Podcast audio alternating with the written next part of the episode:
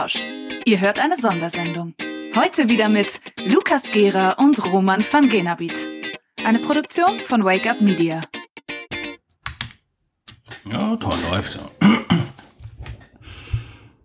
Hallo, herzlich willkommen zum Apfelplausch am Samstag, dem 14. Juni, 14. Juli.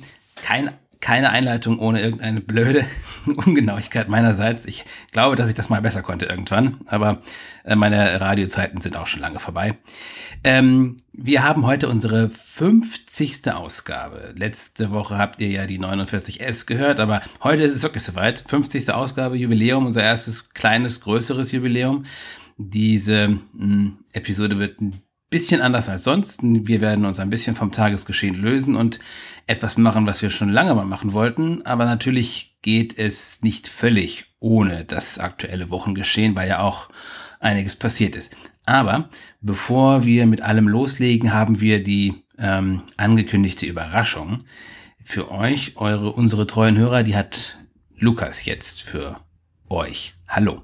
Ja, ich bin der mit der Überraschung jetzt. Hallo nochmal von meiner Seite. Ja, 50 Episoden, beziehungsweise 51, wenn wir die 49S mitzählen, ist schon krass eigentlich. Ich habe mir letztens gedacht, wir sind schon fast ein Jahr hier und ja. nehmen wöchentlich auf.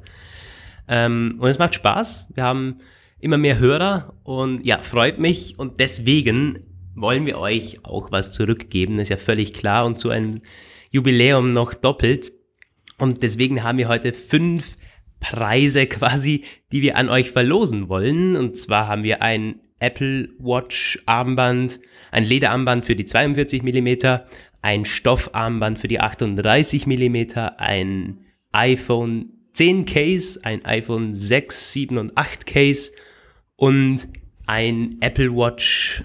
Ähm, es ist so eine Dockingstation, wo man das Kabel so reinlegen kann. Sieht auch ziemlich cool aus.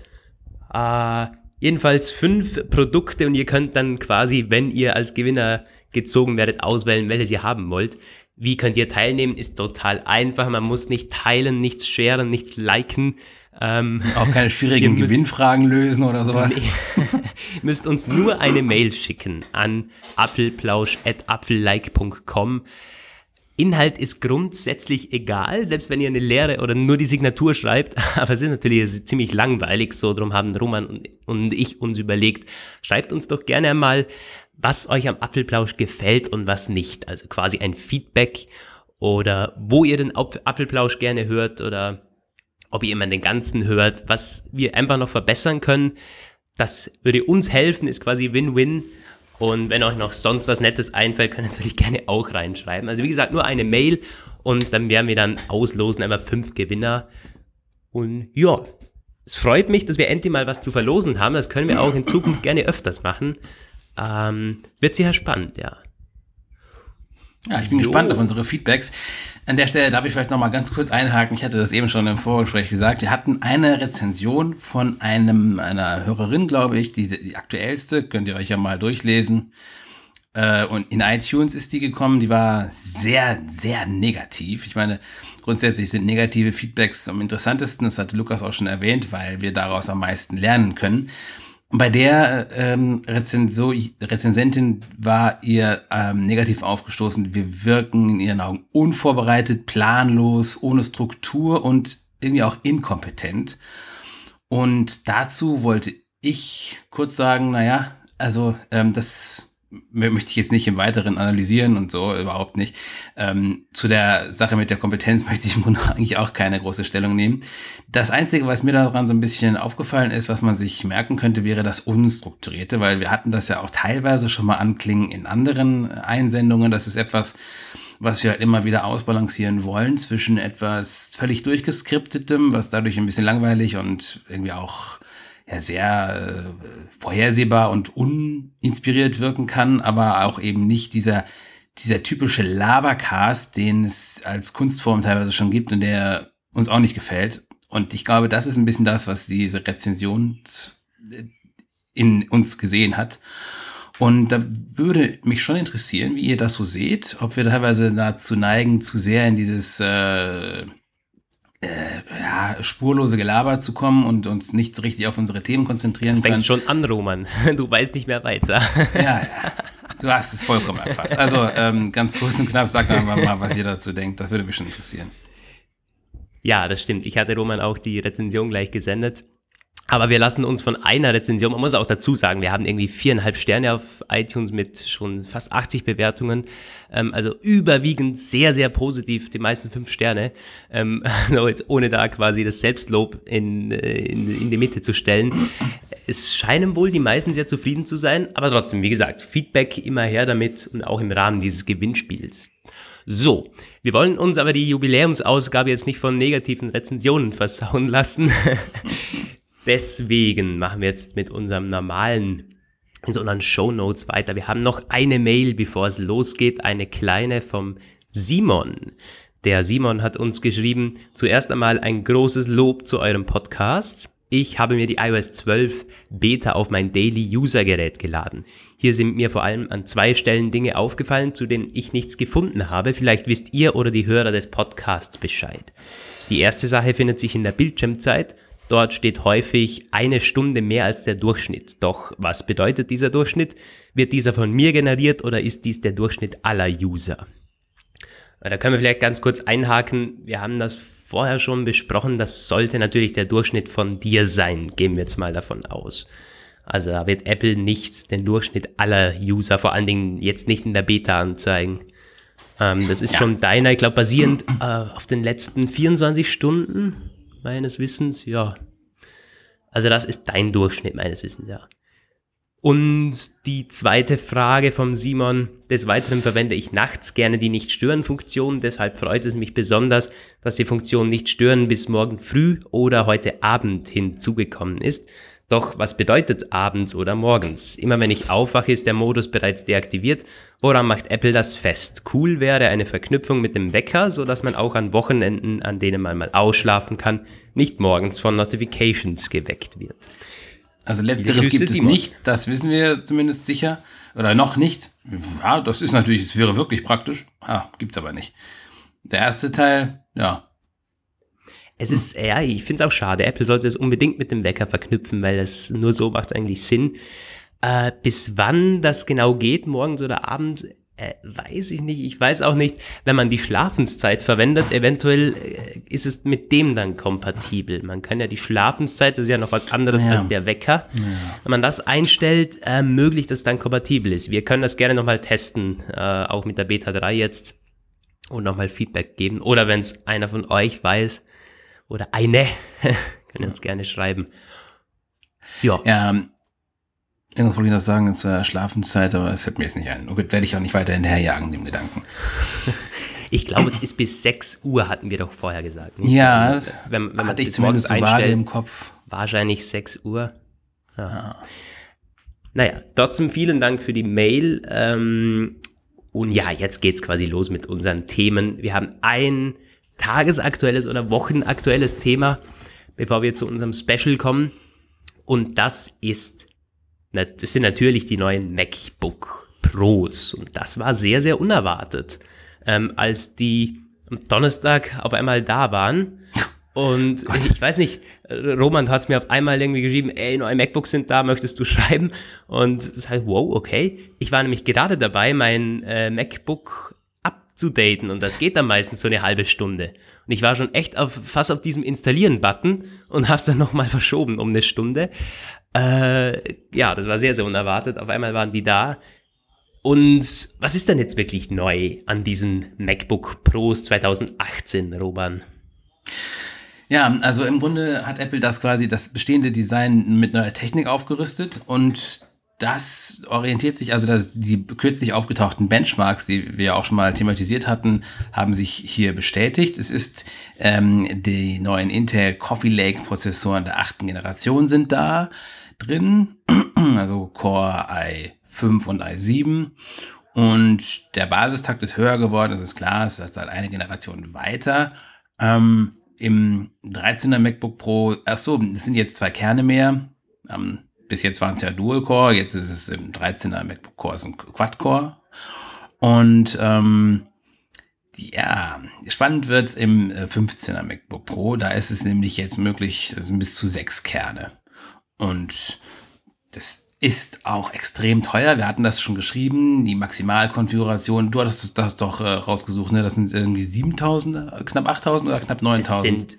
Nee, knapp 8000 und wenn man dann natürlich noch eine Magic Maus ja, ja, und Trackpad oder so und Logic Pro X dazu kauft, man kann auf 9000 kommen, das ist schon wirklich krass. Aber rein also Hardware ein, 8000, ja. Ist ein irrsinniger Wert, aber gut, ähm, da haben die, die, Diskussion wollen wir jetzt nicht einsteigen. Ich war ganz äh, fasziniert bei Twitter, da gab es dann Bilder hin und her, äh, äh, Ping-Pong-Spiele, so von wegen, was könnte man für das Geld als in, in der Windows-Welt und Workstations kaufen und so. Ja, ähm, spannend ist, bei der 15 Zoll Variante kann man 32 Gigabyte Arbeitsspeicher haben und nur dort. Ein bisschen schade, aber ist, äh, hat sich mir erschlossen, als ich mit unserem Techniker darüber gesprochen habe, warum das so ist und nicht äh, auch im 13er Modell die 32 GB verfügbar waren, weil das ja vor allem etwas ist für grafikintensive Sachen und das 13 Zoll Variante Ding hat ja keine separate dedizierte Grafikkarte. Das hat die Intel, Intel Iris Grafik mit 128 MB Grafikspeicher Mm, und wenn du, wenn man das 15 ähm, Zoll voll ausmaxt, dann ist es bis 4 GB Grafikspeicher. Also ich bin jetzt kein Gamer, aber ich glaube, das ist für Games jetzt zumindest nicht mehr völlig ungeeignet. Hinzu kommt, das Display wurde besser. Das ist dieses True Tone da, äh, was am iPhone, nee, am iPad, am iPad schon da ist. Und ich glaube, du hattest das auch irgendwann mal gesagt, dass du dir das fürs MacBook auch wünschst, oder? Ja, stimmt. Ähm, mittlerweile aber auch nicht mehr, weil ich habe mir so ein Tool runtergeladen, das das macht. Also ich habe quasi schon ein True Tone. Äh, Ach, das geht ja, so einfach? Es, es, es ist nicht ganz True Tone, nee. Es ist nur so eine, eine Art Night Shift, wo man quasi ständig regulieren kann. Äh, teilweise automatisch, teilweise nicht. Aber so das ah. True Tone würde es ja intelligent im Hintergrund machen, ja. Also das habe ich nicht wirklich. Aber äh, ja, tatsächlich, ich bin ein Fan von True Tone. Ich habe es auch am iPhone und I, nee, iPad geht's noch nicht bei meinem, aber iPhone ständig aktiviert. Und wenn man es spaßeshalber mal ausmacht, dann denkt man, wow, das ist mhm. das echte Display. Ich bin ein True Tone Fan, ja, und ich glaube, am MacBook würde es, gerade weil man halt oft so auf weiße Flächen starrt, es deutlich angenehmer machen, ja. Ja, also das ist auch an beiden Varianten verfügbar. Ähm, ach ja, genau, der 32 GB Arbeitsspeicher, das habe ich vergessen zu sagen, ist DDR4, beim 13 Zoll ist es DDR3. Ja, aber was anderes ist extrem schnell, nämlich die SSD. Das haben erste Tests ergeben. Die SSD soll wahnsinnig schnell sein, zu den schnellsten überhaupt gehören, die man jemals in Notebooks gesehen hat. Muss man nochmal gucken, wie schnell das im Einzelnen genau ist. Es werden Samsung-Module sein. Ja, muss man sehen. Was noch sehr spannend ist, ist die Tastatur. Wir hatten darüber ja, ja schon im Podcast gesprochen. Das ist diese Sache mit dem, Butterfly-Fluch, so der äh, die blockierenden Tasten und die aufwendigen Reparaturen, die so teuer sind. Das hat ja Apple einige Sammelklagen eingebracht, die Mutter vor sich hinköcheln und deswegen hat es jetzt eine Art Update gegeben. Apple nennt das Butterfly Keyboard der dritten Generation. Hat dann in ersten Statements den ersten Journalisten so gesagt, naja, äh, es gibt eigentlich keine fehlerbereinigte Version. Das war natürlich die große Enttäuschung des Tages. Später dann scheint sich herausgestellt zu haben, dass das etwas war, um nicht dieses labile, diese labile Konstellation der laufenden Sammelklagen weiter zu beeinflussen. Denn iFixit ist ja immer sehr fix und die haben jetzt herausgefunden, dass da doch ein, einige Änderungen gewesen sind. Bericht haben wir heute gebracht. Wollen ja auch nicht zu sehr News werden. Auf jeden Fall gibt es jetzt so ein Silikon-Inlet, das irgendwie diese Anfälligkeit beseitigen soll. Auch da wird sich natürlich erst zeigen, wenn man das erste Brötchen und den ersten Kaffee drüber geleert hat, wie gut das wirklich funktioniert. Aber diesmal möchte ich nicht derjenige sein, der es ausprobieren muss. Aber du wirst der Einzige von uns beiden sein, der es ausprobieren könnte, nicht. Also äh, ich werde mir definitiv nicht holen, den Rechner. Wenn, dann werde ich bald mal ein 12 Zoll MacBook als Zweitrechner holen. Aber mein Pro von 2016 ist mir noch gut genug. Äh, du, du hast gesagt, eventuell upgraden, nicht? Ja, also, ja. Ich weiß nicht, es ist, es ist völliger Irrsinn. Also ich meine, ich habe äh, damals schon ähm, mir das äh, 16 GB Upgrade geholt und den Prozessor Upgrade gemacht und ich habe auch noch genug Speicherplatz frei. Es, und es ist kein, ich weiß nicht, ich meine, gut, die SSD ist schneller und so, aber es, es funktioniert ja noch. Aber ich weiß nicht, ich bin einfach ein gestörter Bastard irgendwie und ich äh, ähm, hab mal geguckt, das wird, das wird teuer, das wird extrem wehtun irgendwie, aber ey, ganz ehrlich, ich, ich möchte wissen, ob die Tastatur wirklich besser ist. Und ah ja, genau, die Tastatur soll leiser sein. Lukas hat, du hast dir schon so einen Soundvergleich angehört und ich meine, ja, das ist also, nichts, ich glaube, noch nerdiger geht's fast nicht. Ich bin gestern tatsächlich dran gesessen und habe mir zwei Minuten lang angehört, wie sich Tastaturgeräusche anhören. ähm, ja, aber das, äh, es, es war spannend, weil die Erkenntnis war, dass es eigentlich kein Unterschied war. Also The Verge hat den Soundcheck gemacht von 2016 vom originalen MacBook Nee, ich glaube vom, vom Butterfly 1, der ist noch im MacBook 2012 drin. Dann Butterfly 2, MacBook 2016 und 17. Und der Butterfly 3 eben jetzt mit den 2018er Modellen. Bei den ersten beiden gab es keinen Unterschied, waren beide gleich clicky, gleich laut. Und beim dritten eigentlich auch. Es, es ist von der Lautstärke, glaube ich, nicht, äh, nicht anders. Also es ist gleich laut, finde ich. Aber es ist ein bisschen weicher. Also gerade mhm. wenn ich sage, wenn du anfängst zu tippen, so quasi die ersten paar, paar Tasten hämmerst du drauf und dann äh, flacht so ab und das merkt man, dass es dann weicher wird. Aber so im Endeffekt, päh, who cares? Ganz bestimmt kein Grund, sich den Rechner zu holen. Ja, du hast vollkommen recht, natürlich. Es, es ist, ja. Ich meine, eventuell ist es angenehmer zu tippen. Das kann sein. Das hoffe möglich. ich doch sehr. Ich habe irgendwie das Gefühl, jedes Mal, wenn ich da einen langen Text drauf geschrieben habe, ich muss jetzt eine Reha machen, irgendwie um äh, wieder. Äh, ich finde das echt un unschön, dieses Tippgefühl.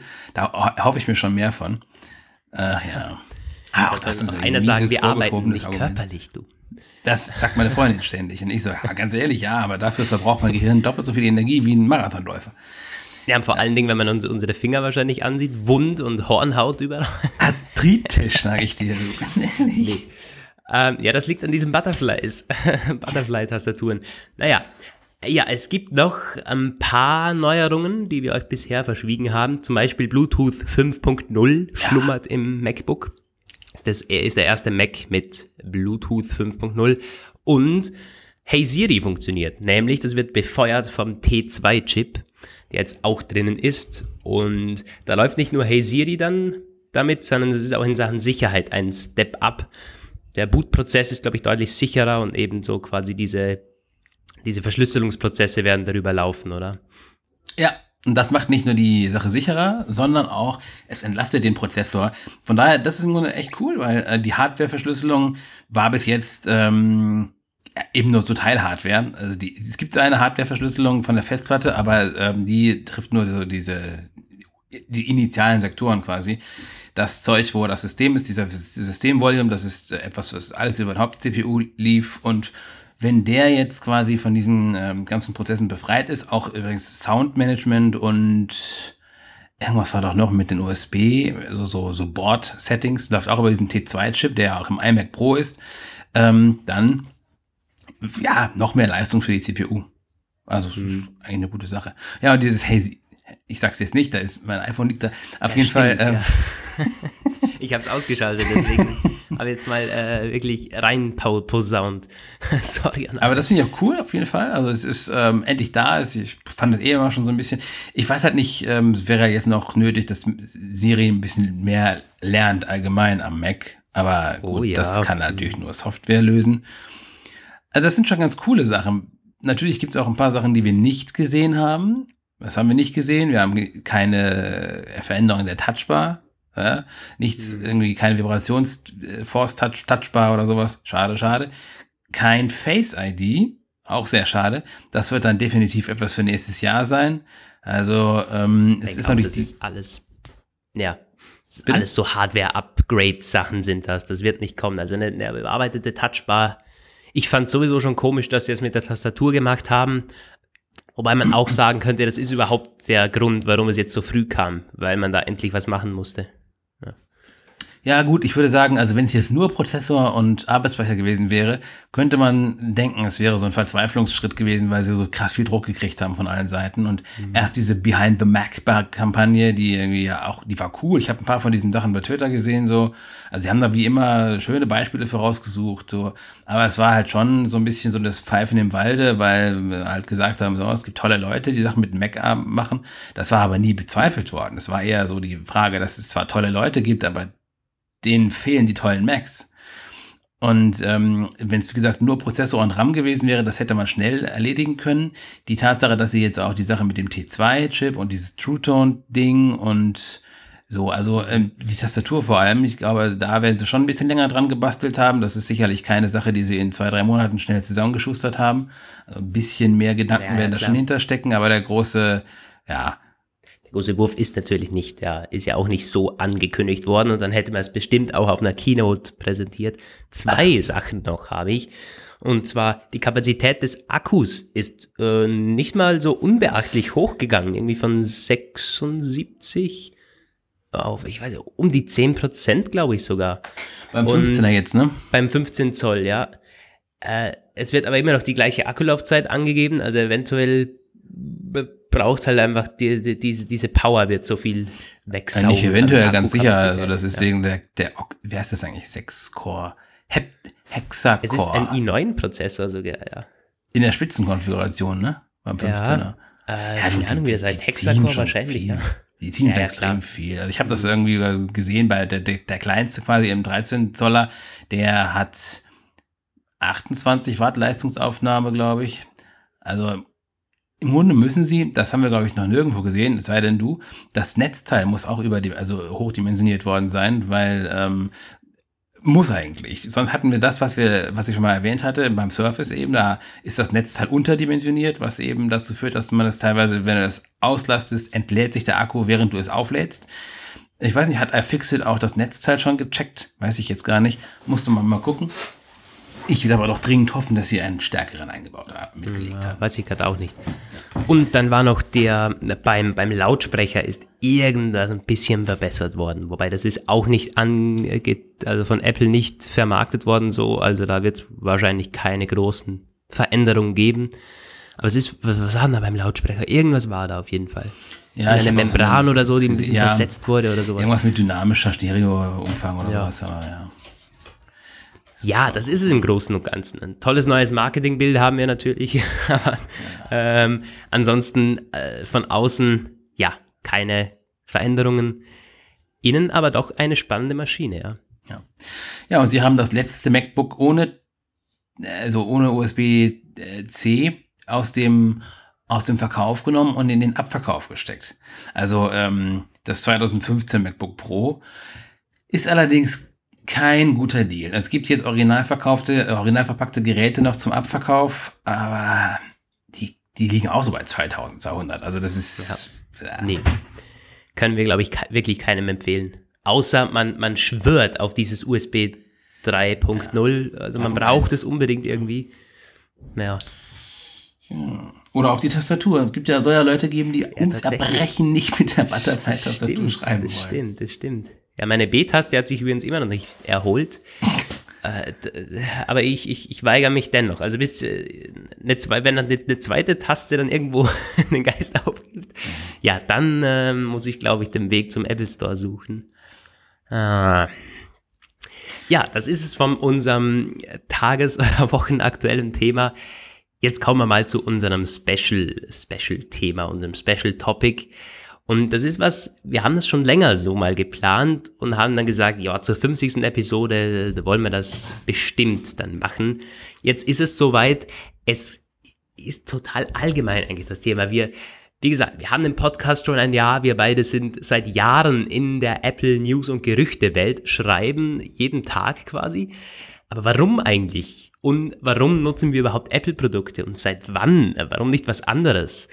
Ähm, und darum soll es heute gehen, quasi so unsere Apple-Geschichte, wie wir drauf gekommen sind, irgendwie, was uns vor allen Dingen auch gefällt. Wobei dieses, was uns gefällt, wir noch in anderen Episoden dann ähm, noch vertiefen wollen. Zum Beispiel gerade so Mac versus PC, warum verwenden wir einen Mac im Alltag und so weiter und so fort. Aber ja, ich, ich würde jetzt mal loslegen, Roman, außer du möchtest anfangen, so mit deiner, mit deiner Nein, Story. überleg ruhig los. Ich darf noch kurz noch einwerfen, das ist auch so eine, eine Sache, die wir liebend gern von euch hören würden. Also wenn ihr eure, ich, ich muss gerade daran denken, in meiner Lieblingsheftserie, da gab's mal ähm, so eine Rubrik, äh, das Buch und du oder so. Da haben die Leute Lesereinschrift, äh, Zusendungen vorge, aufge, abgedruckt, Gott, wo die Leute geschrieben haben, wie sie zu der Serie gekommen sind. Und ähm, das könnt ihr auch gerne machen. Also euer erstes Apple-Produkt, war das Zufall oder gezielte Faszination? Wir werden das jetzt bei uns ein bisschen vorstellen und sind gespannt, ähm, wie es bei euch angefangen hat. Aber jetzt bin ich erstmal gespannt. Ich weiß doch schon ein bisschen was, äh, wie es bei dir angefangen hat. Ja, ich habe mich ähm, aber auch eine halbe Stunde mal hinsetzen müssen und so quasi zurück überlegen, was war denn das eigentlich? Weil irgendwie, man hat schon den Überblick verloren. So, Apple war irgendwie immer schon da. Nee, war es natürlich nicht. Und vor allen Dingen in meinem noch recht jungen Alter nicht. Es hat aber angefangen bei mir. So, der erste Kontakt war der iPod Classic von 2005. So, das war noch ein richtiger, war noch ein richtiger Brocken, so Edelstahl-Look und hatte 32 Gigabyte und der war nicht mir, sondern meinem Vater. Der hat meinem Vater gekauft und immer, war immer im Auto angeschlossen und darüber hatte ich dann äh, schon Musik gehört, so im Auto und mit Kopfhörern und auch außerhalb und ähm, ich hatte darauf gespielt. Es gab nämlich darauf ein, also das war noch dieser iPod Classic mit, mit einem berühmten Clickwheel. Ähm, ja, werden die meisten kennen. Es ist wirklich ein richtig cooles ich bin Gerät. Gar nicht sicher, vorher, das die meisten kennen. Das ist ja schon echt eine ganze Weile her, dass die Dinger Och, modern waren. Classic. Ja, Classic hoch, hoch zwei ist das wirklich, wirklich ein richtig cooles Gerät. Müsst ihr auf jeden, also wenn ihr nicht kennt, auf jeden Fall direkt googeln, der iPod Classic. Und das war schon, ich weiß nicht, wann ist der auf den Markt gekommen, war definitiv nicht die erste Version vom Classic. Ähm, und da gab es auch ein Spiel drauf, Parachute nannte sich das Ganze. Und äh, da muss man irgendwie so Flugzeuge abschießen und mit dem äh, Clickwheel konnte man so den, den Strahl steuern. Und mit dem, mit, mit Eingabe quasi konnte man schießen. total. Geil. Es, ja, gab so ja auch kein App Store. Space es war nix. Setting.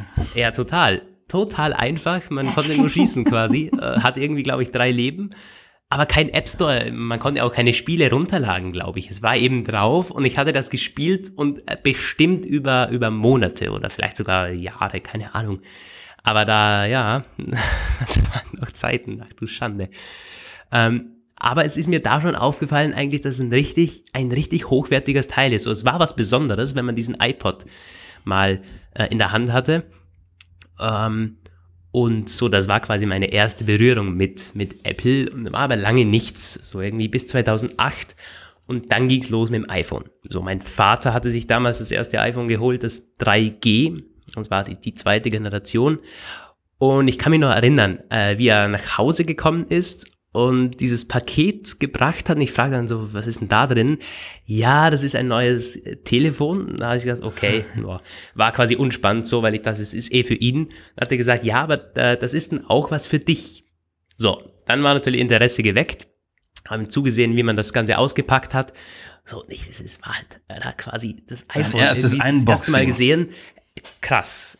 Ein krasses Gerät und dann äh, ging es halt los. Es war 2008, der, das Jahr des, des App Stores. Man konnte erstmals Spiele runterladen und das habe ich natürlich sofort gemacht. Und ich, es war, ich, ich weiß nicht, gibt's dieses Spiel noch?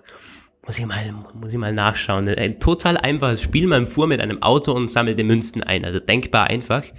Habe ich aber auch, also wirklich jedes Mal, wenn wir mir irgendwo unterwegs waren, quasi dem Vater gefragt, kann ich mal das iPhone haben? Und dann habe ich das Spiel gespielt. So, mh, mm, das war die Berührung mit dem iPhone das erste Mal.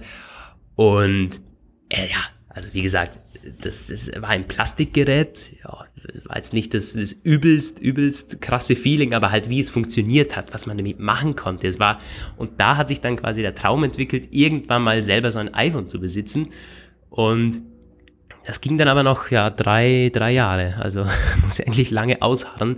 Was ich aber bekommen habe, ist zwei Jahre später ein iPod Touch der vierten Generation und so. Das war dann mein erstes wirklich eigenes Apple-Produkt.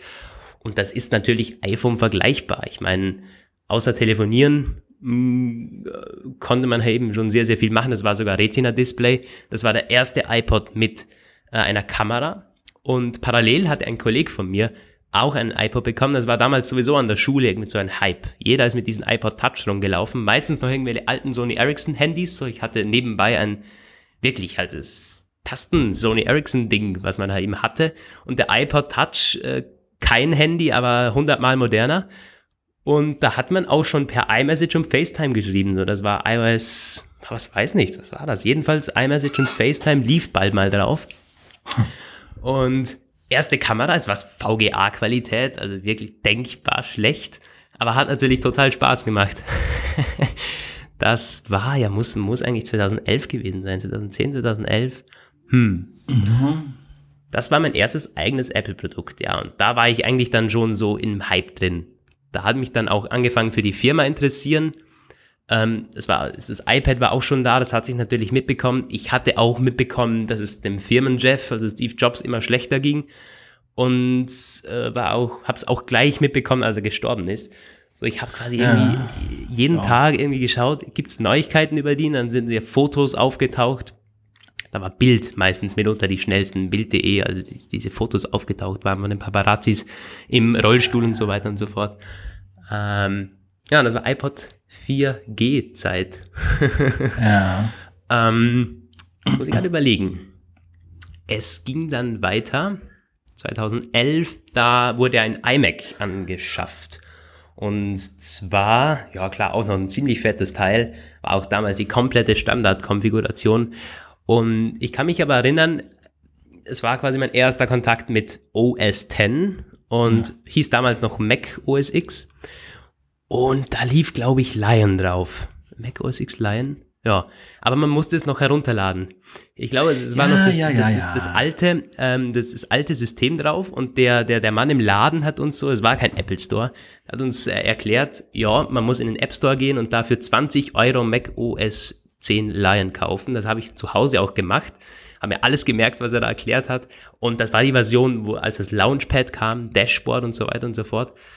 Ähm, das Launchpad sowieso, das ist auch was, ähm, habe ich sofort irgendwie, das war so krass, man, man, man, kon, man kannte es vom iPod, vom, ja. vom iPhone, die ganzen Apps, auf einmal auf einem großen Display.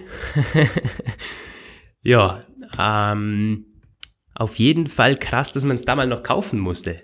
Wann hat es eigentlich angefangen, die, die Free-Updates mit Mavericks oder? Äh, das war, also, ich glaube, Mountain Lion war das letzte Update, das man kaufen musste, aber nicht alle. Da gab es nämlich so eine Sache, wenn du deinen Mac innerhalb eines gewissen Zeitfensters gekauft hattest, dann konntest du es kostenlos updaten, da musstest du aber es war auf eine etwas umständliche Art so einen Code für Retrieven irgendwie, den Apple da hatte, auf so einer Seite. Da musste man dann seine Seriennummer eingeben und dann kriegte man so ein äh, Ding, da musste man da nochmal irgendwas machen und dann kam da so ein Code raus und damit konnte man dann im App Store halt das Update einlösen. Das habe ich damit machen müssen.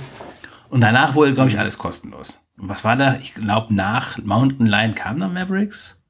Ich glaube schon, hm, ja. Äh, doch, es müsste eigentlich 2011 Lion, 2012 Mountain Lion, 13 ja, doch, Mavericks. Weil, doch, ja, ja, genau, Mavericks, weil das war ja. die letzte, Mountain Lion war die letzte Raubkatze. Mhm. Ja, ja. Mittlerweile ist ja sogar schon macOS. Wieder ähm, macOS, muss man sagen. Auf jeden Fall war 2011 definitiv das Jahr, als ich dann voll im Apple-Kosmos drin war. Ich habe auch die Gerüchte verfolgt, so die News. Und 2012 dann das erste iPhone, das eigene, iPhone 5 natürlich. Und ein MacBook Pro. 2012. Da kam ja das, das, das, das krasse Update mit Retina MacBook Pro. Ähm, ja. Und das hatte ich dann, da begann so in der Art eigentlich meine Blogger-Karriere. Ich hatte dann eine Facebook-Seite gestartet und so weiter. Das will ich jetzt nicht aus, ähm, ausführlich beschreiben, aber äh, ja, es ist jetzt sechs Jahre, fünf bis sechs Jahre her. Krass eigentlich. Das war eine wilde ja, Reise. Seither bin ich, also quasi vor jedem iPhone wusste ich schon, vor jedem iPhone-Launch, vor jeder Präsentation, wie es aussieht und was es kann. Mehr oder weniger. Wir Mehr wurden ja auch weniger, ab und zu mal schon ein bisschen überrascht. Ja, aber beim iPhone 5 kann mich noch erinnern. Ähm, das war das Design mit quasi mit der Aluminium oben und Glas, kannte man ja. Und das war, fanden im Vorfeld alle wahnsinnig hässlich. Mhm. Also äh, so quasi als, als die Gerüchte und Videos, Bilder auftauchten. Das wusste man im Vorfeld auch schon. Nee, wird nie so kommen. Und als Phil Schiller das dann so aus dem Boden hochgefahren hat auf der Präsentation, das, da war schon so eine Art Schockmoment irgendwie, weil es hinten schon sehr gewöhnungsbedürftig aussah, aber mittlerweile äh, ist es, glaube ich, dann mitunter noch das schönste iPhone, das wir hatten, so in den letzten Jahren, finde ich zumindest. Und mit dem iPhone 6 konnte ich dann so designtechnisch weniger anfangen. Hm. Ja.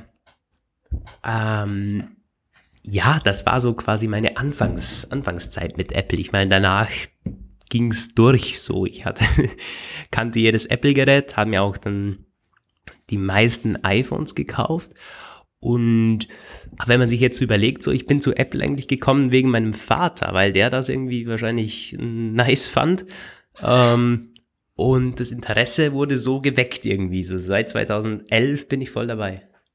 Ja, aber das ist quasi, also äh, mit dem, ähm, mit den letzten Monaten von Steve Jobs oder wann kam bei dir das Interesse für die ich Firma glaub, Apple und die ganzen Hintergründe auch auf? So? Ich glaube, das hat es noch ähm, nochmals so beschleunigt, weil das war ja so ein Hammer.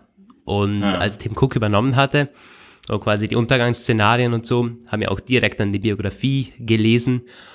Ähm, aber es war definitiv noch, als Steve Jobs noch am Leben war, ja. So. Äh, aber ja, es hat beschleunigt dann auch der, der Ton und die, die, quasi dann das Interesse, wie geht's mit Apple weiter. Und ich war auch damals in der Klasse, es war noch Schulzeit und der Einzige, der irgendwie so, ja, wirklich eine Art Fanboy war. Und damals sagen alle, jetzt geht's sowieso alles den Bach runter.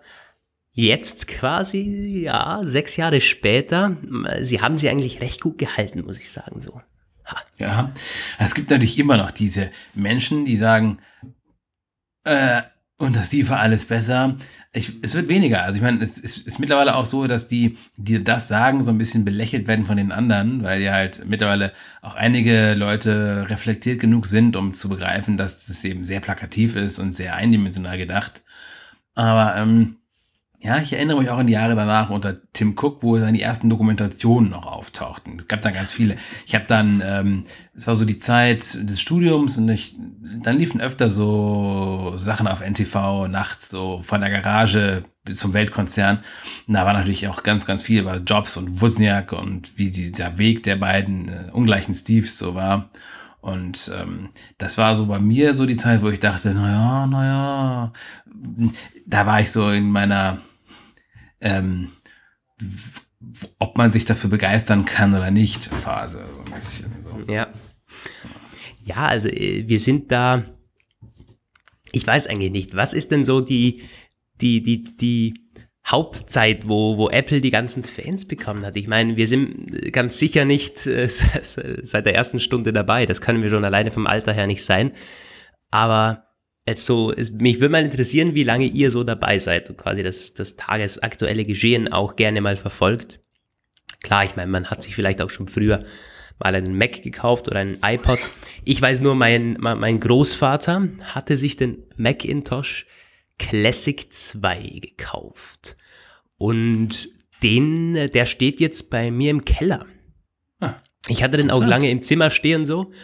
Ähm, er hatte auch lange funktioniert, so bis vor fünf Jahren oder so. Und dann auf einmal nicht mehr. Da, aber richtig, richtig, es war quasi im Design des ersten Macintosh, der 1984 auf den Markt kam. Aha. Und der hatte, wie gesagt, bis 2011, 2012 noch funktioniert so. Richtig ja. cooles Ding. Ja, ich denke, die Fanbase wird sich natürlich verändert haben.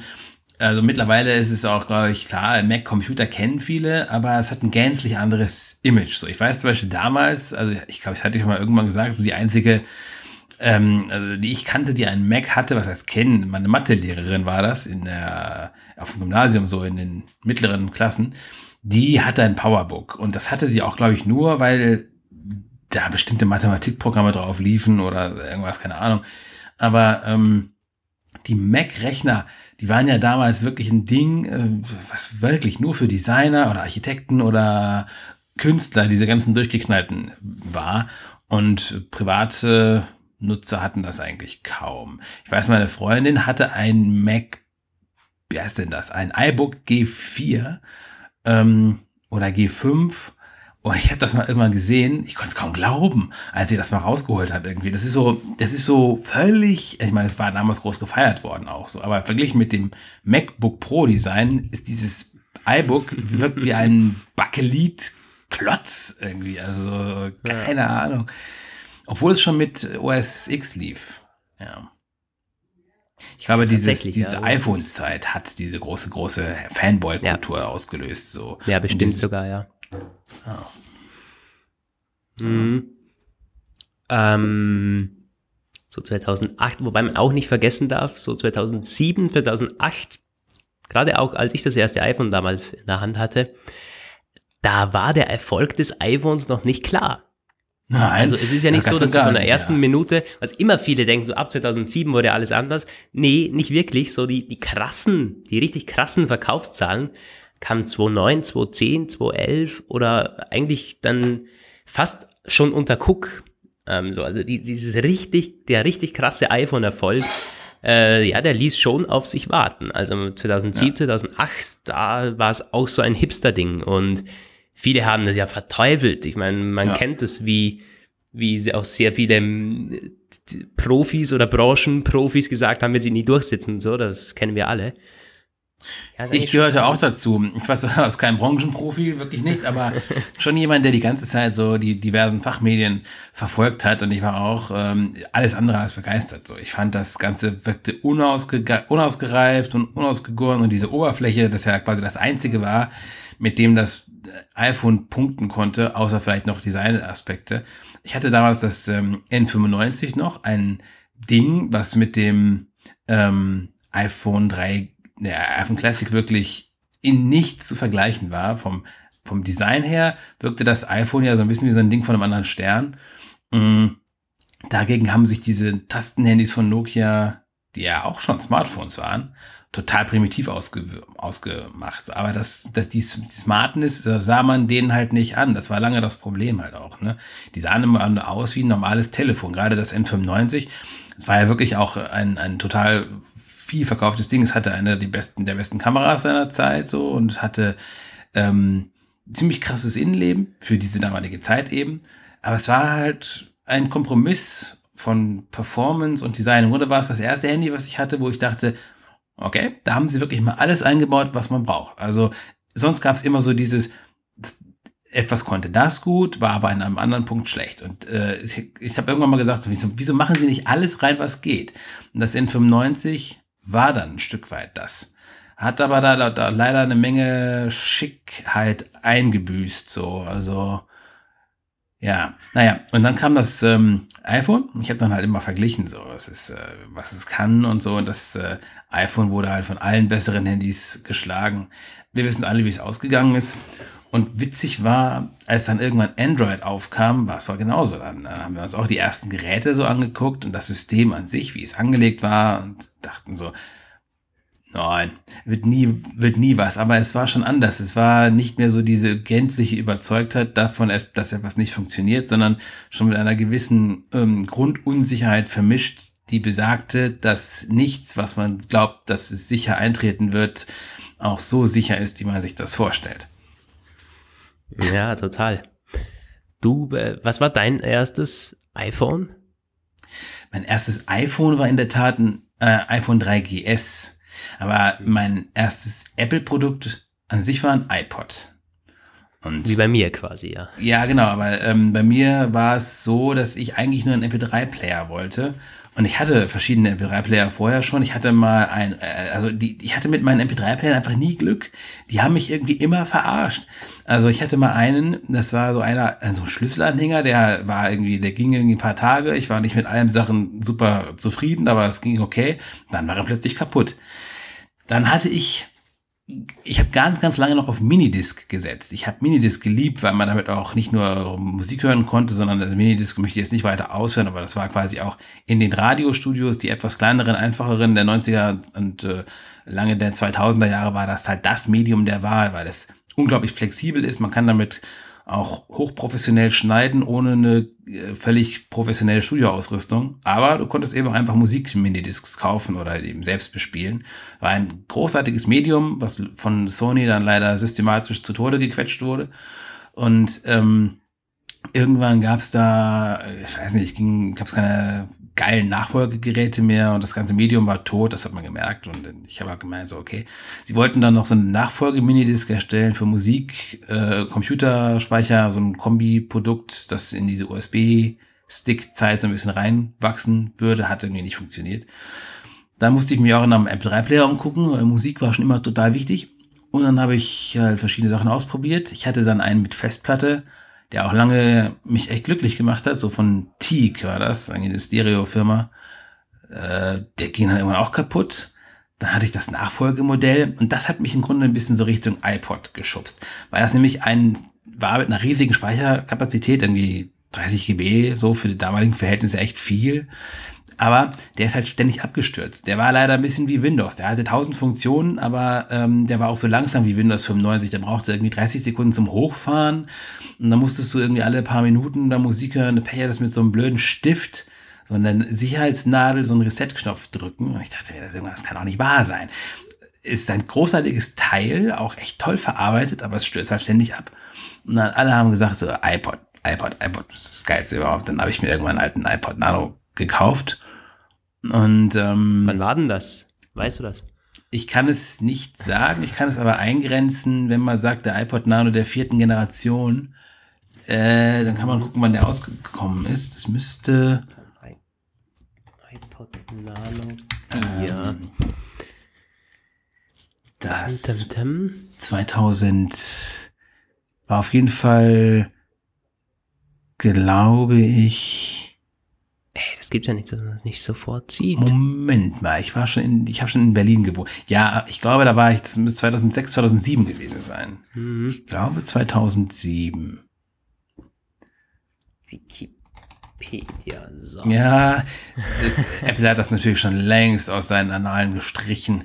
Wobei, ich war gerade auf der Apple Homepage, also Support-Dokumente gibt es noch natürlich. Ähm, 2008 war das. Hm. Okay, ja, dann war es 2008. September 9, 2008. Ja. Da bin ich gerade zur Uni gegangen und es war nicht, es war nicht sehr viel später. Also ich weiß, dass ich das, ähm, dass der, als der fünfte rauskam, der iPod Nano 5, der ja genauso aussah, nur so eine, oder ein bisschen ähnlich, nur so eine Kamerasache noch hatte, da hatte ich meinen schon eine ganze Weile länger. Genau, und den hatte ich dann. Und da war das ja so, man musste ja prinzipiell iTunes haben. Ich habe da auch damals schon gehört, da konnte es dann irgendwie so andere Programme für nehmen, die das auch konnten. Das wollte ich auch, aber irgendwie war das alles komisch. So, ich habe dann später irgendwann gesehen, Winamp wollte wohl auch iTunes, äh, iPods äh, verwalten können. Winamp, das war ja so eine Totschlagsache der früher Zeit, der VEC von damals. Hat aber nicht geklappt. Also jedenfalls iTunes. Gott, wie ich das gehasst habe, wie ich das gehasst habe. Diese, die war, ich hatte auch eine große Mediathek, schon immer, immer schon so ungefähr 30.000 Songs, keine Ahnung. Und zwei Drittel Dubletten oder so, keine Ahnung. Nee. Aber das war so unglaublich langsam. Es hat, es hat teilweise einfach immer so eine halbe Minute gebraucht, bis sich ein scheiß Bildschirm verändert hat. Und wenn ich das synchronisiert habe, ist irgendwie iTunes regelmäßig abgestürzt. Aber es ging ja nicht anders. Und gut, also dann habe ich den iPod geliebt tatsächlich richtig, richtig schnell geliebt, weil ich dieses Interface wirklich völlig magisch fand mit diesem Clickwheel und so. Und ähm, iTunes immer gehasst. Ich dachte nur, ja, okay, ich habe das auf die wesentlichsten Sachen beschränkt. So Musik hinzufügen äh, und synchronisieren. Oder Musik, ja, ich habe dann auch anfang, angefangen, die ersten Podcasts zu hören. Ich glaube, ähm, Podcast kommt doch von iPod, oder? Ähm, du meinst das, das, ganze, das ganze Medium oder wie? Das Wort. Ah, das, das kann sein. Das kann sein. Äh, mal schauen. Ich wüsste nicht, was es, wie es sonst sich herleiten könnte. Auf jeden Fall, genau, man musste ja dann immer morgens, wenn ich zur Uni gegangen bin, die Podcasts sich vorm, äh, vorm Losgehen quasi synchronisieren. Der war ja alles nicht, nicht, äh, nicht drahtlos so. Ja, und irgendwann habe ich dann halt meinen iPod verloren, einfach im Zug liegen lassen, stumpf wie ich war. Ich bin furchtbar aufgeregt, habe ich mir einen neuen gekauft. Dasselbe Spiel nochmal. Der ging dann irgendwann wieder verloren, diesmal im Club. Und das habe ich auch schon mal irgendwann erzählt, da war es mir einfach zu viel. Dann habe ich eine Weile einfach ohne gebracht, zugebracht, habe dann aber gemerkt, so es geht nicht. Ich kann nicht ohne Musik. Äh, ich habe dann auch zwischenzeitlich mal Musik auf dem Handy gehört mit meinem äh, Nokia, das ging natürlich. Aber irgendwie wollte ich wieder. Und dann habe ich mir halt irgendwann ein iPhone gekauft. Das war quasi so meine Motivation, mir ein iPhone zu kaufen, weil ich dachte, das kostet so viel, ähm, schmales Studentengeld-Dings, wenn du dir das, das kaufst, wirst du es nicht verlieren. Und das stimmte, ich habe es auch nicht verloren. Und das war dann das 3GS. Und ich muss zugeben, das war so ein bisschen so mein Apple-Erweckungserlebnis, weil davor hatte ich das immer so ein bisschen damit gefremdelt. Ich meine, man brauchte eine Apple-ID, um sich anzumelden für diesen ganzen Kram. Aber im Grunde war man ja nicht wirklich darin Teil. So, es war äh, und dann konnte man plötzlich mit der Apple ID was anfangen. Nicht nur iTunes synchronisieren und ein Firmware-Update laden, sondern so richtig, dann, dann war der App Store da wo ich erst gar nichts mit anzufangen wusste, weil ich dachte, 100.000 hm, Apps, was will ich denn jetzt eigentlich damit? ja. ja. Ja, spannend, spannend, spannend. Schon Übrigens interessant. Podcast, Podcast, das Wort ja. kommt tatsächlich vom, vom iPod, nenn, äh, wurde es so abgeleitet. Aber ja. eher so von, von den Medien oft verwendet und auf einmal hat sich's eingebürgert, hab's gerade nachgesehen. Ich hätte mich auch gewundert, wenn es irgendwas anderes gewesen wäre. Ja, wusste ich gar nicht spannend, ja. Hast du eigentlich damals auf deinen Handys, bevor du ein iPhone hattest, auch schon Apps gehabt? Also da hießen die ja früher Anwendungen oder Applets, aber gab es ja, ja, auch schon. Ja, ja, die, die gab's. Also vor allen Dingen Spiele. Und ja. die konnte man auch schon runterladen. So, also es gab ja ein App-Market. Also ich hatte immer Sony Ericsson Handys und da konnte man das auch schon. Nee, ein, ein Samsung war noch dabei. Aber halt wie gesagt noch, noch nicht mal Android drauf, glaube ich. Und da habe ich so ein Autospiel mal runtergeladen. Ja, das, das ging schon. Aber halt, das war damals quasi ein Graus. Und auf den Sony Ericsson Handys, äh, wenn man mal auf diesen da App Store kam, ist, ja. sofort wegklicken, weil das Unkosten ja verursachen könnte. Ja. Internet war ja damals überhaupt nicht in den äh, Abo-Verträgen dabei. Aber stimmt, also so die, die ersten Apps hatte ich dann auf, das, auf den iPod geladen, so abseits von Spielen. Ja. Ich muss sagen, dass etwas, das, das war etwas, mit dem ich mich schon recht lange beschäftigt hatte tatsächlich, weil ich ähm, sowohl unter Nokia, also Symbian war das Betriebssystem ja damals am Nokia-Welt, und ich hatte auch so ein Pocket-PC von Windows, äh, mit Windows Mobile drauf. So. Und da gab es ja auch schon überall Apps. Es gab auch so erste App-Verzeichnisse, die hießen dann Pocketland oder Symbian äh, S60 World oder so. Und die wurden halt nicht von den äh, Herstellern betrieben, sondern von irgendwem.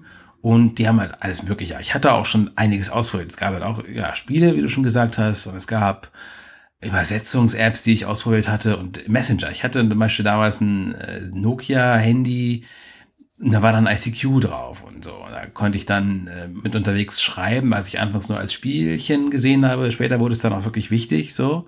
Auch ähm, wenn es brutal schlecht gelöst war irgendwie, aber es hat funktioniert so. Und ähm, das hat mir, das kam mir so wieder in den Sinn, als ich meine ersten iOS-Apps geladen habe irgendwie.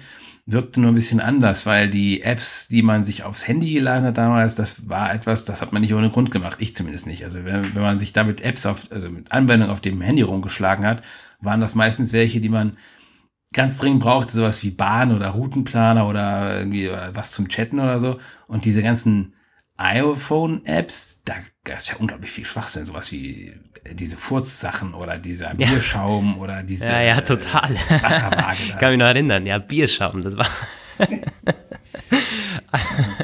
ja, stimmt. Und dann konnte man das, das Gerät kippen und quasi ja. so austrinken.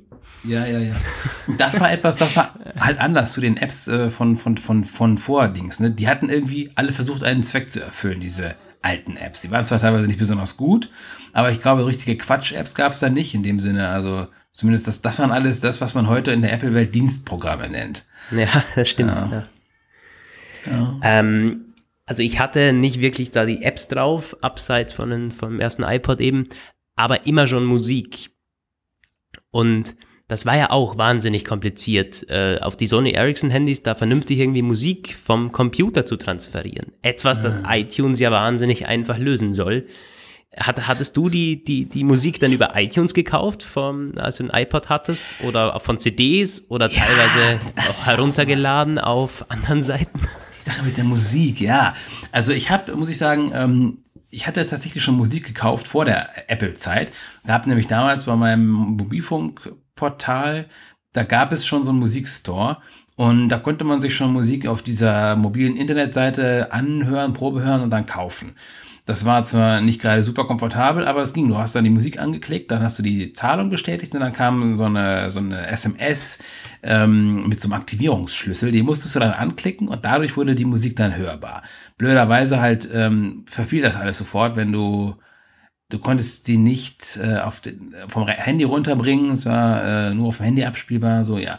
Genau, das war das einer der ersten Sachen, die ich dann mit meinem neuen iPod gemacht habe, dass ich dann, wo die Apple ID mit meiner Kreditkarte verknüpft war das hat mich auch, das war sehr charmant. Ich konnte das dann einfach kaufen und es äh, war sofort da. Das gehörte dann dir. Ja, es gehörte ja nicht, nicht mir, weil es, ja, aber es war ja nicht wirklich, das war ja auch so. Ich konnte es zwar auf dem Rechner und auf dem iPod abspielen, aber eben nur bis auf fünf Geräte gleichzeitig, ne? Stimmt. Das stimmt. hat Apple ja erst später befreit, dieses Zeug. Jetzt kannst du es ja wirklich überall hin schieben. Das ging ja damals nicht. Aber diese Freiheit reichte mir damals aus. Ich muss auch sagen, ich habe natürlich früher wie jeder andere auch Musik runtergeladen, so aus dubiosen Quellen. Hm. Das habe ich dann erst stand, später abgestellt. Es stand übrigens auf den iPod-Verpackungen immer drauf, damals noch, Don't Steal Music. Ja. Aber ich glaube, wirksamer als dieser Appell war die Einfachheit plötzlich. Also ja, das Runterladen total. früher war einfach. Ich konnte mir einfach die Single, Single Charts runterladen. Das waren dann immer so 500 MB Container, äh, die man runterladen konnte. Und da war dann im Grunde alles drin, was ich brauchte. So, das, das war einfach. Aber sie einfach mit einem Klick zu kaufen, vor allem war ja auch immer so 1,29 Euro war ja der Preis. Manchmal 1,99 Euro, aber es ja. war nicht viel. Das ging, war fair und einfach. Ich glaube, das war der Schlüssel wirklich. Ja, das ist definitiv, das war der Durchbruch von iTunes und das wussten, das wusste Apple und Jobs auch, wenn man keinen Dienst, der durch Einfachheit überzeugt, auf die Reihe bringen kann, ja. wird man nicht ankämpfen können durch die, also gegen die illegalen Downloads natürlich. Ähm, aber spannend ja eigentlich, dass das Ganze wieder abgeflacht ist und erst wieder durch Streaming jetzt langsam wieder quasi das äh, unter Anführungszeichen legal wird. Ich hatte mir ähm, auch, also ich, ich hatte bei iTunes wahnsinnige Ausgaben. Also auch das, ja. äh, das, das erste Taschengeld und so. Ich hatte sowieso immer mein Taschengeld meistens für Musik ausgegeben. Und für Apps, das ist eigentlich krass, wenn man es so sparen war, sowieso noch nicht. Ja. Das meiste ging für Musik drauf und das war ja auch teuer. Überleg mal, so ein Album da war dann halt schon mal 14, 15 Euro Geld, weg ja. und so. Und ja, äh, Musik aber auch. Man, man, man wollte ja nicht immer den, den gleichen Song hören. Wobei ich sagen muss, dass man die Musik damals noch mehr, also deutlich mehr schätzte. Das stimmt. Gerade so einzelne Titel. Wenn man dafür 1,30 Euro ausgegeben hat, ja, dann kam es dann halt auch vor, dass man das, das Stück am Tag fünf oder sechs Mal gehört hat. Also ja, ja man, ja. Man, man schätzte es wirklich so. Und heute scrollst du durch, äh, fünf Sekunden anhören, nee, gefällt mir nicht, das nächste Lied und so. Es wird schon abgewertet irgendwie, das Medium das, an sich. Das stimmt, das ist total. Und ich, ich, ich erinnere mich da an eine, einen Bericht unserer geschätzten Kollegen von iTop News. Ja, man muss es mal aussprechen.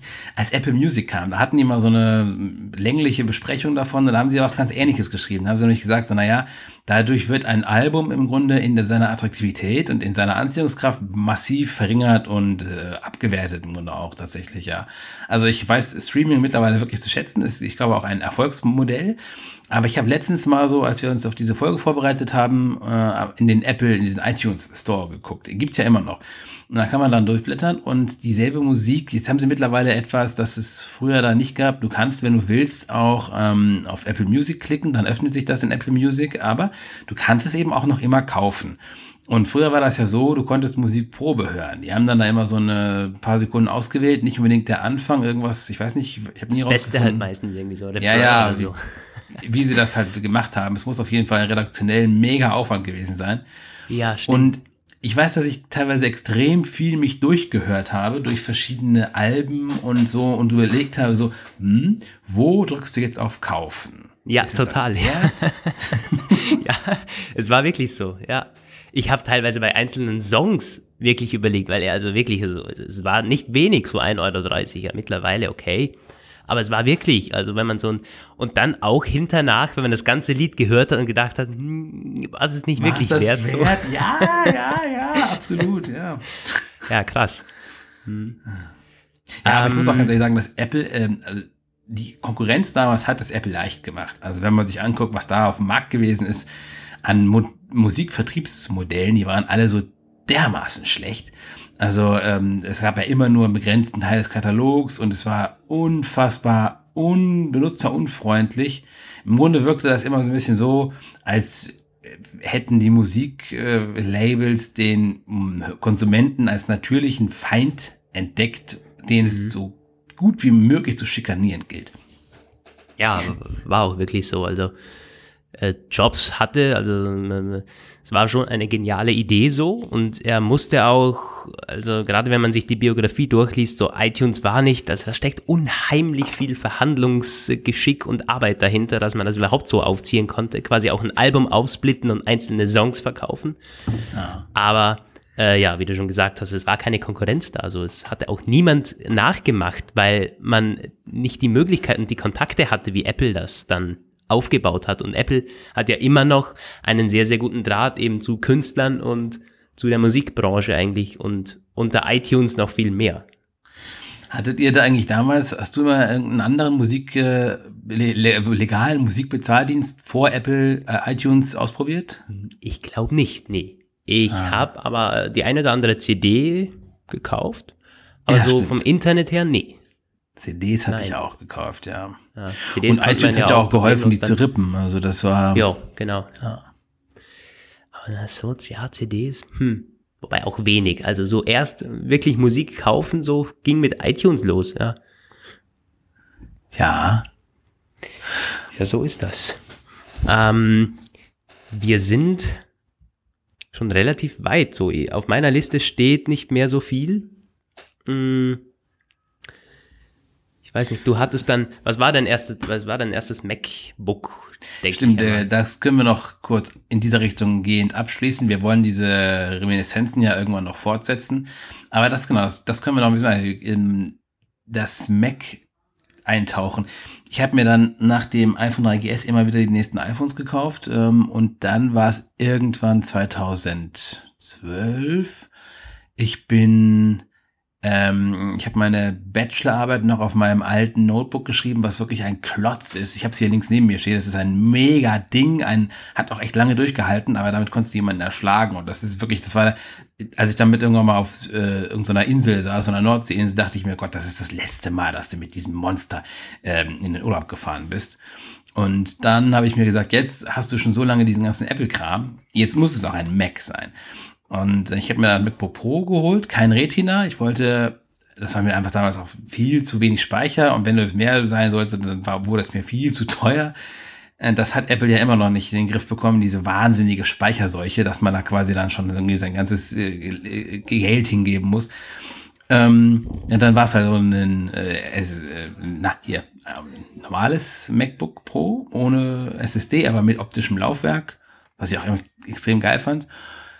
Ja, und damit wollte ich dann auch meine gesamte Arbeit machen, unimäßig. Das war alles ein bisschen schwierig, weil ich ja direkt zu der Zeit auch in die neue Uni gekommen bin und da musste ich mich quasi an alles gleichzeitig gewöhnen, die neuen, den neuen Masterstudiengang und äh, den neuen Rechner. Und ich muss zugeben, ich weiß nicht, wie es bei dir gegangen ist, aber ich kam mit macOS anfangs überhaupt nicht klar. Ich hatte es mir schon ein paar Mal angeguckt, bei Leuten oder im Store. Da wirkte alles ganz klar. Und dann hatte ich es bei mir zu Hause und irgendwie, ich weiß gar nicht genau, was mich daran so total zurückgeworfen hatte, aber dieser Finder und dieses, also ich, ein paar von diesen Sachen des Bedienkonzeptes, da war ich wie vernagelt, saß ich davor. Ich dachte, Scheiße! also ich muss sagen, ich hatte das Glück, dass ich mit OS 10 und Windows quasi parallel eine Art aufgewachsen bin, so blöd es auch klingt, aber ich hatte beides immer schon zuerst Windows. Also ich hatte zuerst dann, dann Windows, nicht eigene Computer, aber mit meinem Bruder dann immer. Habe ich zwei, bestimmt zwei Computer hatte ich, auf denen Windows, weiß nicht, war das XP wahrscheinlich, lief. Aber halt, äh, da, da haben wir eigentlich nur gesurft. So wirklich produktiv geworden bin ich eigentlich erst durch den Mac und deswegen habe ich mich schnell daran gewöhnt. Ja, ich musste mich nicht umgewöhnen so. Ja, okay, das war auf jeden Fall ein definitiver Vorteil. Ja. Ich, ich habe da echt ein bisschen dran verzweifelt. Ich dachte mir so ganz ehrlich, wie, wie willst du arbeiten, wenn du nicht mal die einfachsten Sachen hinbekommst an dem Mistding hier? Gut, das ging dann irgendwann. Und dann habe ich aber auch nie Word auf dem Mac benutzt. Das kam dann erst recht spät. Da habe ich mit Pages versucht, alles zu machen, weil ich dachte, naja, Weil ich hatte auch, muss zugeben, ich hatte damals keine legale Word Office äh, Lizenz und ich wollte mir auch mhm. keine kaufen. Ich hatte mich irgendwie schon in Unkosten gestürzt mit allem anderen. Also Pages. Es hat aber irgendwie nicht alles richtig geklappt. Also meine ersten Hausarbeiten, die ich auf dem Mac geschrieben habe, ai, ai, ai, ai. Ja, alles nicht so ganz so einfach. ja. Aber es war auf jeden Fall in den Zeiten, in denen ich gerade nicht arbeiten musste und so ein bisschen rumspielen konnte, war ich immer begeistert davon. Ich habe mich nur immer aufgeregt, wenn ich irgendwas gesucht habe, was ich dann mal wirklich dringend brauchte, sowas wie Fußnoten einfügen oder ja. Seiteneinzug verändern. Ich dachte, ihr, ihr Gut, Ficker, bitte, lasst es. Das, das könnte ich, glaube ich, heute noch nicht. Bei Pages, ich glaube, da, da wäre ich bei Word noch eher drinnen, weil ich habe alle meine Arbeiten, die ich bisher geschrieben habe, immer auf Word geschrieben. Ich weiß nicht, so alleine aus Kompatibilitätsgründen so. Ja. Ähm, naja. Ist auch, also jetzt macht es auch definitiv, ich meine, gut, ich muss auch sagen, ich hatte damals Word auf dem Mac bei einem Kollegen gesehen, der hatte das, der hat das auch schon lange gebraucht für sein Jurastudium, aber es war natürlich auch eine etwas andere Zeit, also so 2011, Office 2011, da war eine Menge Mist auch im Office für Mac drin. Also das mhm. lief zwar, aber das war teilweise in einigen Bereichen echt schlecht. Sie, die, die, das war teilweise langsam, die Kompatibilität war noch schlechter als bei teilweise Open Office Versionen irgendwie. Oh also erst so richtig so Office for Mac 2016 was komplett neu geschrieben wurde in eigenem Code, ähm, im, im, im Objective-C ist das ja dann geschrieben, das hat quasi so einen Neuanfang gemacht. Dieses Office 2011, das war im Grunde immer nur so eine Kompatibilitätsschicht, äh, wo man quasi versucht hat, äh, von Windows den ganzen Code rüberzunehmen und irgendwie unter Mac zum Laufen zu kriegen. Und das hat man teilweise auch gemerkt. Mhm. Ja.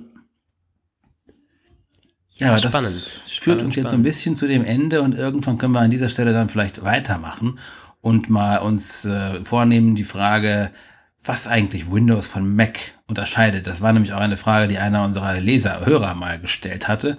Und ich habe mir das so durchgelesen und denke mir so, hm, gute Frage. Eigentlich. Müssen wir mal machen, ja, auf jeden Fall. Auch Aber weil wir iPhone heute. nutzen und keine Android-Handys als Daily Driver quasi. Genau, können wir sehr, sehr also hat, äh, war durchaus eine spannende Episode. Das können wir gerne nochmal vertiefen.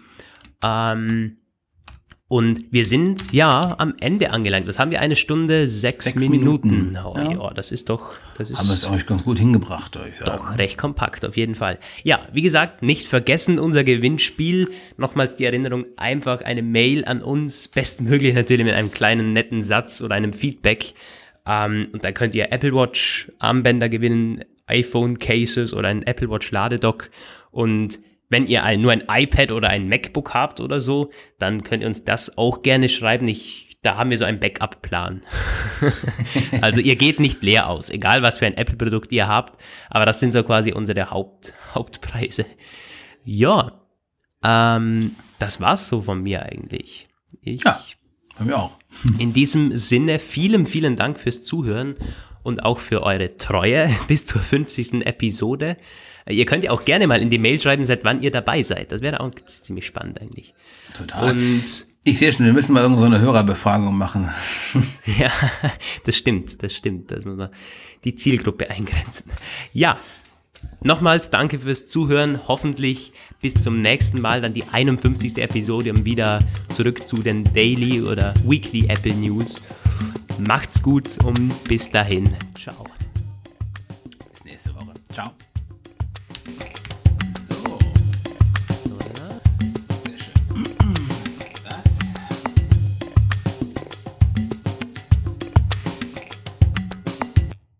War der Apfelplausch. Schön, dass ihr dabei wart. Bis nächste Woche. Eine Wake-up Media Produktion. Diese Sendung ist lizenziert unter Creative Commons. Namensnennung keine Bearbeitung. 3.0